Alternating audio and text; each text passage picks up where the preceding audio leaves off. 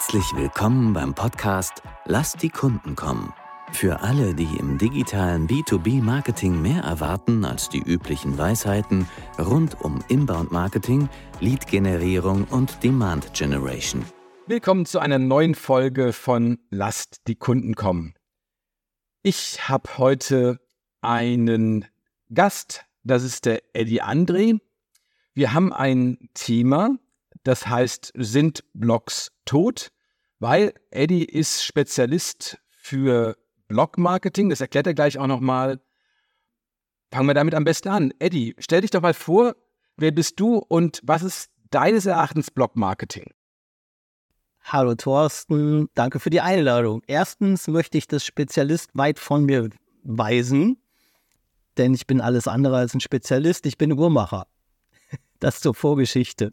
Ganz kurz, ich bin ähm, äh, 66 geboren, habe damals äh, meine Uhrmacherausbildung gemacht und war Juwelier. Und zur Jahrtausendwende bin ich dann erst dazu übergegangen, dass ich gesagt habe, im Internet liegt die Zukunft und der Einzelhandel, der wird es schwer haben. Und seitdem bin ich online und mit dem Bloggen habe ich kurz danach angefangen, nämlich 2006. So lange befasse ich mich also mit dem Thema Bloggen, irgendwann dann auch mit dem Thema Blog-Marketing und jetzt komme ich auf deine Frage, was ist das? Da gibt es verschiedene Antworten und das kommt immer darauf an, wem du die Frage stellst. Wenn du Blogger fragst, was ist Blog-Marketing, dann werden die dir sagen, das ist die Vermarktung meines Blogs, ja, die Monetarisierung. Ich möchte Geld verdienen mit meinem Blog. Das verstehen die Blogger darunter.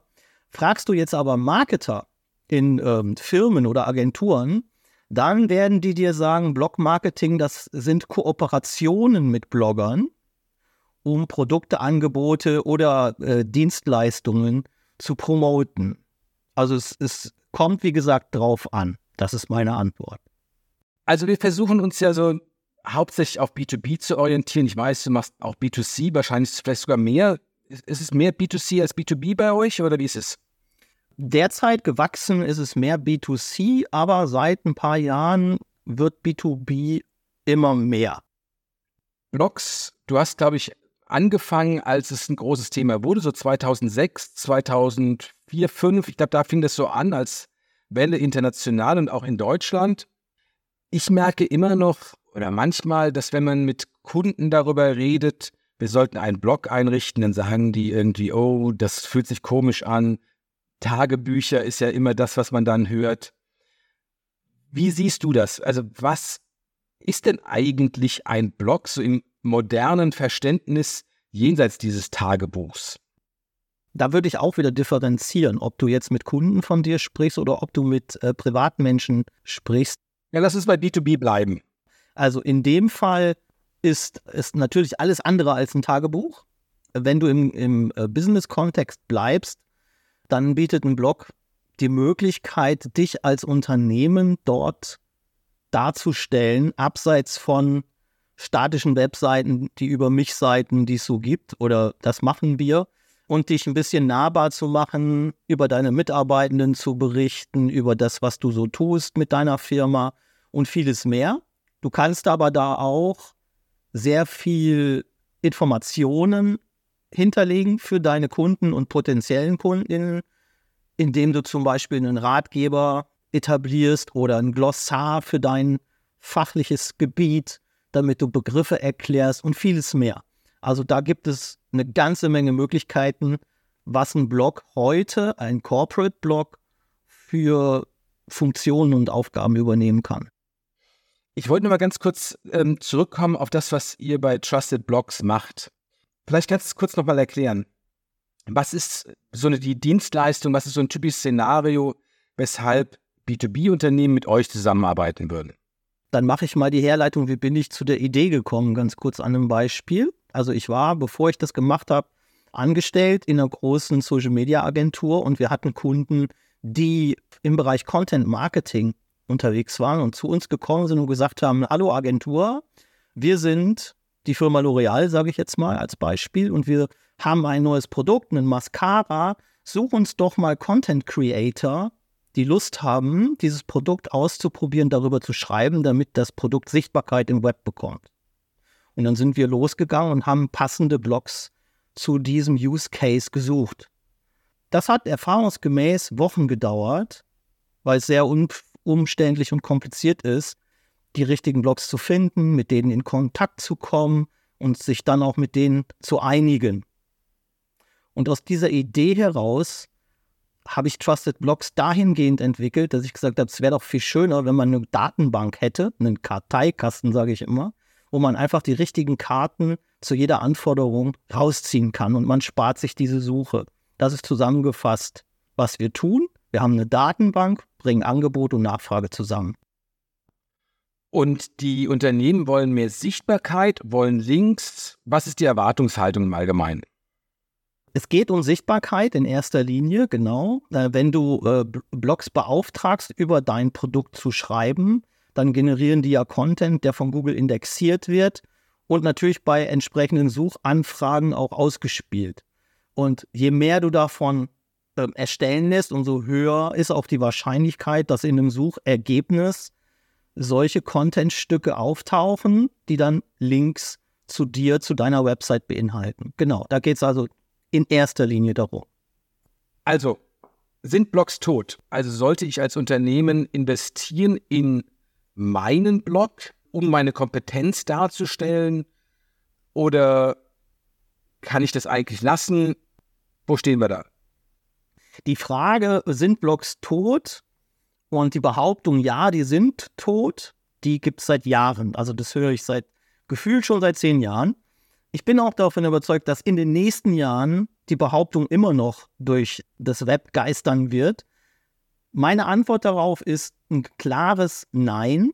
Blogs sind nicht tot, absolut gar nicht. Das kann ich auch mit Fakten und Zahlen belegen. Aber Tatsache ist, dass die heute, also Blogs haben sich verändert. Die heißen auch heute meistens nicht mehr so. Und vielleicht wird es auch deshalb immer wieder gedacht, die gibt es nicht mehr. Heute sind Blogs bei Firmen oft Teil der Website, integriert als Magazin oder als, wie gesagt, eben Glossar, ja, oder als äh, äh, Ratgeber. So, und dann wirst du den Begriff Blog überhaupt nicht mehr hören. Und du siehst nur, wenn du mal in einen Quelltext einer Webseite reingehst, ah, guck mal, das haben die mit WordPress gemacht. Ja, die Blogs gibt es also. Und die Statistik ist, drei von vier Internetnutzern lesen Inhalte aus Blogs. Drei von vier, 75 Prozent. Aber die allermeisten wissen das gar nicht, dass sie gerade einen Blog-Content vor sich haben, weil er eben heute anders dargestellt wird als früher. Aus dem Grund ist die klare Antwort auf die Frage ein Nein, die sind nicht tot. Ja, um das was zu ergänzen, so aus meiner Perspektive im B2B-Marketing, ich glaube auch, sie sind nicht tot, weil sie einfach ein Spielfeld bieten, um Kompetenz darzustellen, jenseits von Angebotsseiten. Das heißt, die potenziellen Kunden brauchen ja ganz viele Informationen, um ihre Entscheidung vorzubereiten. Und dazu sind diese Kompetenzspielfelder ideal geeignet, weil ich gerade nicht die ganze Zeit von meinen Produkten, von meiner Marke erzähle, sondern halt demjenigen was erkläre. Ja, wieso, weshalb, warum braucht er so eine Art von Lösung? ähm, worum geht es hier, was ist besser, A oder B? Und all solche Themen kann man halt extrem gut in einem Blog abhandeln. Dafür sind die einfach ähm, sehr, sehr, sehr gut geeignet. Ein anderes Thema, was immer auch tot erklärt wird, ist SEO. Darf ich ganz kurz da noch was ergänzen, weil das fand ja. ich total wichtig, was du da gesagt hast. Und das ist auch ein weiterer Grund, warum jedes Unternehmen eigentlich einen Corporate-Blog braucht. Und das eigentlich streichst du am besten wieder durch oder schneidest das raus. Jedes Unternehmen braucht einen Corporate-Blog. Genau aus dem Grund, ich kann da informieren, ich kann informationellen Content anbieten und der ist wichtig, weil ja meine potenziellen Kunden, bevor die bei mir kaufen, sich erstmal ein Bild von mir, meinem Unternehmen, meinem Produkt, meinem Angebot machen wollen. Und das ist ja so, wir wissen alle, wie viele Touchpoints braucht es, bevor jemand dann zu deinem Kunden wird, der was kauft. Das sind Hunderte. Ja, früher waren es immer, ich glaube, sieben, hieß es. Das sind heute Hunderte von Kontakten, die ein User braucht, bevor der auf das Kaufen klickt und was in deinem Warenkorb bestellt. Und es gilt, je höher, äh, hochpreisiger dein Angebot, Produkt, was auch immer ist, umso wichtiger ist der informationelle Content. Letzter Satz dazu. Und es ist auch oft der erste Berührungspunkt, den du mit einem potenziellen Kunden im Web hast. Ja, weil wenn ich was kaufen möchte, ich habe eine Kaufabsicht, dann informiere ich mich ja vorher, gehe in der Regel zu Google, gebe irgendwie ein äh, Rezensionen zu Produkt XY oder Erfahrungsberichte zu Firma Z. Und dann werden solche Inhalte in der Regel ausgespielt. Dann bist du quasi ganz oben, top of the funnel, ja, der erste Touchpoint mit einem vielleicht späteren Kunden. Sorry, da hatte ich dich jetzt unterbrochen. Nee, alles gut. Aber das war mir noch wichtig, bevor wir jetzt auf ein anderes Thema, nämlich SEO. Absolut, wir sind da vollkommen auf, eine, auf einer Wellenlänge. Ich wollte gerade sagen, ein, anderes, ein anderer Themenbereich, der auch immer für tot erklärt wird, alle paar Jahre ständig, ist SEO. Was ist denn deine Erfahrung, deine Meinung in Bezug auf Blog-Inhalte, sagen wir es mal so, und SEO? Wirken die gut, wirken die weniger gut? Wie geraten die unter Druck? Wichtigster Satz zum Anfang. Google liebt Blogs. Der Content in Blogs wird in der Regel bei Suchanfragen weit vorne ausgespielt, aus verschiedenen Gründen. SEO ist ein Aspekt. Der andere ist, dass ein Blog ja sehr dynamisch ist und lebt. Also zumindest wenn man ihn aktiv betreibt, dann entstehen da regelmäßig neue Inhalte oder andere werden überarbeitet, verändert und das findet Google natürlich toll, weil Google möchte ja immer ähm, relevanten und aktuellen Content ausspielen, um dem Nutzer maximalen Wert zu, zu bieten. Und da sind Blogs eben besser geeignet als die statische Produktseite, die sich seit drei Jahren nicht geändert hat. Man kann, wenn man kein SEO-Spezialist ist, so wie ich selber auch, ich bin kein SEO-Experte, ich habe rudimentäre Kenntnisse wie die meisten von uns, mit einem Blog punkten, wenn man sich auf den Content fokussiert. Also wenn man wirklich sich darauf konzentriert, welche Informationen möchte ich jetzt meiner Zielgruppe vermitteln. Und dann generiere ich schon fast automatisch SEO-konforme Inhalte, SEO-konformen Content, wenn ich mich damit befasse. Ich bin, ich sage das auch immer, bevor du dich mit SEO befasst, befass dich mit deinem Produkt.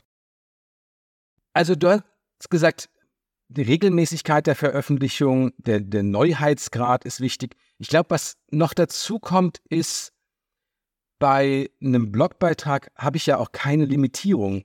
Ich kann da über ein Thema 1000, 2000, 3000 Wörter gar schreiben und damit wirken in Google, weil natürlich gerade bei komplexeren Themen oder auch bei sehr umkämpften Themen, respektive Keywords, ich damit natürlich auch eine Chance bekomme zu zeigen, ich habe das Thema verstanden, wir, sind hier kompetent in dem Bereich, weil wir lassen alle wichtigen Begriffe fallen innerhalb dieses Beitrags. Es ist nicht oberflächlich. Der Besucher der bei Google Suchende bekommt hier Qualität und, und Tiefe, was Google ja auch letztendlich äh, immer, immer, immer mag. Absolut richtig, ja genau. Du bist da in keinster Weise limitiert, sowohl was den Umfang betrifft, als auch was äh, den Content selber betrifft hinsichtlich der Formate. Du kannst ja Video integrieren, Bilder integrieren, du kannst interaktiven Content gestalten oder reinen Text, da bist du ja völlig frei. Ja, genau. Also die, der Aufwand steigt natürlich auch, ja. Also wer regelmäßig einen Content-Blog betreiben will, der braucht seine Ressourcen, entweder über so eine Agentur, wie wir es halt sind, oder über eigene Leute. Ich erlebe immer mehr, dass Unternehmen Redakteure einstellen, was vor zehn Jahren quasi noch undenkbar war. Aber gerade weil der, der Publizitätsdruck sozusagen gestiegen ist, weil Leute immer mehr erwarten, weil sie ihre Entscheidung vorbereiten wollen, etc. Ein kleiner Einschub in eigener Sache. Viele Unternehmen haben in den vergangenen Jahren für ihr Inbound-Marketing sehr viele Blogbeiträge erstellt. Leider muss man feststellen, 80% und mehr landen in den Suchergebnissen auf den hinteren Plätzen. Und der nicht sichtbare Bereich beginnt meist schon auf Seite 2. Wir bieten an, diese Beiträge SEO-technisch zu überarbeiten, zusammenzufassen und auszusortieren. Mit dem Ziel, mehr davon auf die erste Seite bei Google zu bringen. Mehr dazu auf www.chainrelations.de slash content minus Optimierung. Und jetzt weiter im Interview. Jetzt kommt ja so ein anderes Thema da rein, nämlich künstliche Intelligenz. Wie wird sich denn künstliche Intelligenz auf das Thema Blogs erstellen, führen, vielleicht aber auch Blog-Marketing aus? Auf jeden Fall werden wir jetzt erstmal eine Content-Schwemme erleben, weil es halt vergleichsweise einfach wird, auf Knopfdruck einen Blogartikel schreiben zu lassen. Das sehe ich jetzt schon. Das wird sich noch weiter steigern. Ne? Es kommen jetzt immer mehr äh, Menschen auf die Idee, Mensch, ich habe zwar keine Kapazitäten, um selber einen Blog zu schreiben für mein Unternehmen, aber mit ChatGPT kriege ich das wohl hin. Das passiert. Ist ja auch logisch. Äh, das probiert, das ist jetzt die Spielwiese. Gleichzeitig sehe ich da eine große Gefahr, weil wir wissen alle, im Moment halluziniert die Maschine, denkt sich also Dinge aus oder fügt äh, Kontexte falsch zusammen und ergibt daraus ein fehlerhaftes Resultat. Das ist ein Problem, das ist das größte Problem, glaube ich, was wir damit haben. Wenn ich also, wenn ich also das wichtigste Tool, was wir haben, und das sitzt zwischen unseren Ohren, ausschalte und sage, mach du mal ChatGPT, dann ist es, glaube ich, der Anfang vom Ende. Dann läute ich mich, dann läute ich mich also mir selber meinen Untergang ein. Das ist meine feste Überzeugung. Du musst also selber im Fahrersitz bleiben und Herr deines Contents sein und wissen, was da geschrieben steht. Das ist das Mindeste. Wenn du aber sagst, ChatGPT ist ein Assistent, der erleichtert mir meine Arbeit, dann mache ich da wieder ein Häkchen dran. Dann kannst du natürlich die Maschine als Inspirationsquelle nutzen, als Assistent, der dir, der dir wiederkehrende Aufgaben abnimmt und dadurch dir Zeit verschafft, um dich um die wichtigen Dinge zu kümmern die Content-Flut kommt, einhergehend mit dieser Flut gibt es einen Einheitsbrei. Da schreibt ja die Maschine von dem Content ab, den es schon gibt und setzt den irgendwie anders zusammen. Aber so eine richtige persönliche, subjektive Erfahrung kann ChatGPT dir nicht ins Netz stellen. Das heißt, die Herausforderung für uns sehe ich darin, uns einzigartig zu machen den Content, den ChatGPT für uns erstellt, zu nehmen als Fundament, als Basis und darauf aber ein individuelles Haus zu bauen, das nur du so gebaut hast, dass es nur bei dir gibt. Ich sehe es genauso und äh, genauso arbeiten wir auch zum Beispiel. Äh, wir lassen uns Vorschläge auswerfen und arbeiten damit weiter. Man kann damit Zeit ersparen, aber einen individuellen, einzigartigen Beitrag zu schaffen, bleibt halt Arbeit. Worauf wir eigentlich dann auch warten, ist, dass Google in der Lage ist, sehr eindeutig, sehr klar wirklich zu unterscheiden, was ist denn hier Einheitsbrei? Beantwortet natürlich trotzdem alle Fragen, die, die wichtigen Begriffe sind drin, es wirkt alles so, aber wo wo ist die Individualität? Also ich glaube, dass Individualität in Zukunft bei Google höher bewertet wird. Konkrete Erfahrungen, vielleicht im Sinne von Beispiele, Case Studies, die man einbaut, Zahlen, eigene Zahlen und so weiter, dass man damit irgendwie vorankommt, weil der 150.000. Beitrag, was ist Inbound Marketing, den braucht halt kein Mensch, ja? Richtig. Aber vielleicht gibt es dann halt denjenigen, der halt sagt, Inbound-Marketing anders gedacht oder speziell für eine Branche, speziell für einen Anwendungsfall, dann wird es wieder alles interessant. Da bin ich komplett bei dir. Es sind diese persönlichen Erfahrungen, die persönliche Note, die immer wichtiger wird, um dich einzigartig zu machen, um dem Gegenüber einen Grund zu geben, bei dir zu kaufen und nicht woanders. Das ist total wichtig. Ich habe da ein Beispiel. Ich habe ja selber einen privaten Hobbyblog. Da geht es ums Laufen. Und zwar aus der Perspektive eines übergewichtigen Menschen, der trotzdem Marathon rennt. Das ist so mein Aufhänger. Ich äh, bin viel zu dick, laufe aber trotzdem Marathon und finde es immer cool, wenn die Leute dann staunen, dass so eine Kugel da durchs Ziel rollt. Was ich sagen will ist, wenn ich über einen speziellen Laufschuh schreibe, der für schwergewichtige Menschen konzipiert ist, weil die Dämpfung so ist, weil, ne, weil die ganze Struktur so ist, und schreibe aus meiner Erfahrung, ich bin den Berlin-Marathon gelaufen mit dem Schuh und das hat das und das mit mir gemacht. Und bei Kilometer X hatte ich den Schmerz im Knie und bei Kilometer Y ist das passiert. Das ist glaubwürdig. Das kann keine Maschine. Also ChatGPT kann bis jetzt noch keinen Marathon rennen und dir vermitteln, welche Emotionen dabei aufgetreten sind, welche Schmerzen, welche Erfolge. Das ist vielleicht ein sehr gutes Beispiel dafür, was, was du eben angerissen hast. Das ist ein super Punkt, weil ich glaube auch, womit wir uns ja alle sinnvollerweise beschäftigen sollten, ist so das Thema Storytelling. Und das ist ja das, was du gerade gesagt hast, ja. Also du bist irgendwann los, irgendwann bist du vorbereitet, dann bist du losgelaufen und irgendwann bist du hoffentlich im Ziel angekommen.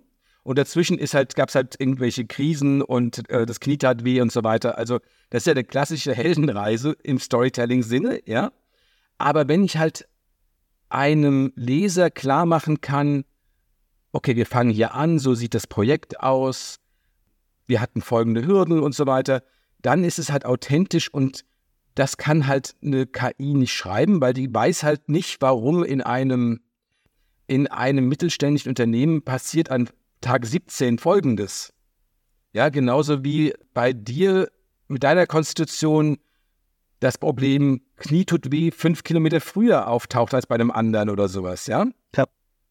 Und ich glaube deshalb, wir können uns gegen diese Flut auch wehren, indem wir also A, mehr Einblicke, mehr Persönlichkeit, ja. mehr Stories reinbringen. Case Studies, ich habe vorhin schon mal gesagt, das müssen wir auch lernen ich habe auch da mal irgendwie rumgespielt mit äh, ChatGPT. Natürlich versteht ChatGPT Storytelling, aber es dazu zu bringen, eine Geschichte zu erzählen, wirklich jetzt in so einem Business-Kontext und nicht erfinde mir ein Märchen oder sowas, was ja viele Leute schon erfolgreich geschafft haben, da wird es schwierig. Schwierig bis eben unmöglich, weil du, wie gesagt, du kannst ChatGPT keine Schuhe anziehen und sagen, beschreib mal, wie sich das anfühlt. Genau, es würde funktionieren in dem Moment, wo es das Material hätte von Hunderten, Tausenden von Läufern mit Übergewicht, die halt alle sagen, wir, wir berichten von irgendwelchen Marathons äh, irgendwo in der Welt, dann wäre es das auch zu, zu in der Lage. Ja, aber es ist ja trotzdem dann immer noch ein Unterschied, ob, ob du äh, schreibst, die meisten sagen dies oder in der Regel passiert das, oder ob du, Thorsten Hermann, sagst, das hat Folgendes mit mir gemacht ich habe die Erfahrung gemacht. Das macht dich ja authentisch, das macht dich einzigartig und das macht dich auch glaubwürdig. Und dann entscheide ich mich dafür, bei dir zu kaufen, weil dir glaube ich das. Du hast das persönlich erlebt und hast es nicht nachgeplappert oder irgendwas zusammengefasst. Und wenn wir jetzt so einen Schritt weitergehen und du schreibst die ganze Zeit über deine Marathons irgendwo in der Welt oder in Deutschland, dann kommt natürlich auch noch dieser Gesamteindruck. Und Gesamteindruck ist ja auch etwas, was bei Google relevant ist. Du als Experte für Laufschuhe und so weiter, dein nächster Blogbeitrag, den du schreibst, hat dann auch wieder schon seine Relevanz. Und weil dann auch deine Leser wiederkommen, eine Minute länger bleiben als bei einem anderen Blog, also positive Nutzersignale senden. Das heißt, der, der Blog also müsste noch, der Block, das Block, ja, uns darüber über, über diese Grammatik streiten, hat halt diese Einzigartigkeit auch nicht nur im Text, sondern über die Gesamtheit seiner Wirkung. Genau, das kommt noch dazu. Die Authentizität wird umso glaubwürdiger, je mehr Content du über dein Thema ins Netz stellst. Und wenn das so passiert wie bei mir über 10 oder 15 Jahre, dann gibt es, glaube ich, wenig Leute, die sagen, ah, der erzählt doch nur. Der will doch nur das Produkt verkaufen. Sondern die glauben dir, dass der Schuh der beste ist in der Situation. Absolut, absolut, genau. Also ich würde es dir auch, also man, man, man glaubt das dann automatisch, weil die Person, die Person, das Unternehmen auf der anderen Seite ist so ähnlich wie wir. Und schon haben wir da irgendwie Vertrauen aufgebaut oder so ein Grundvertrauen zumindest schon mal da. Ja. Und über die Zeit baut sich das immer, immer, immer mehr, mehr auf. Um die Brücke zum Blog Marketing zu schlagen, da sind wir irgendwann mal abgebogen und nicht, nicht drauf eingegangen.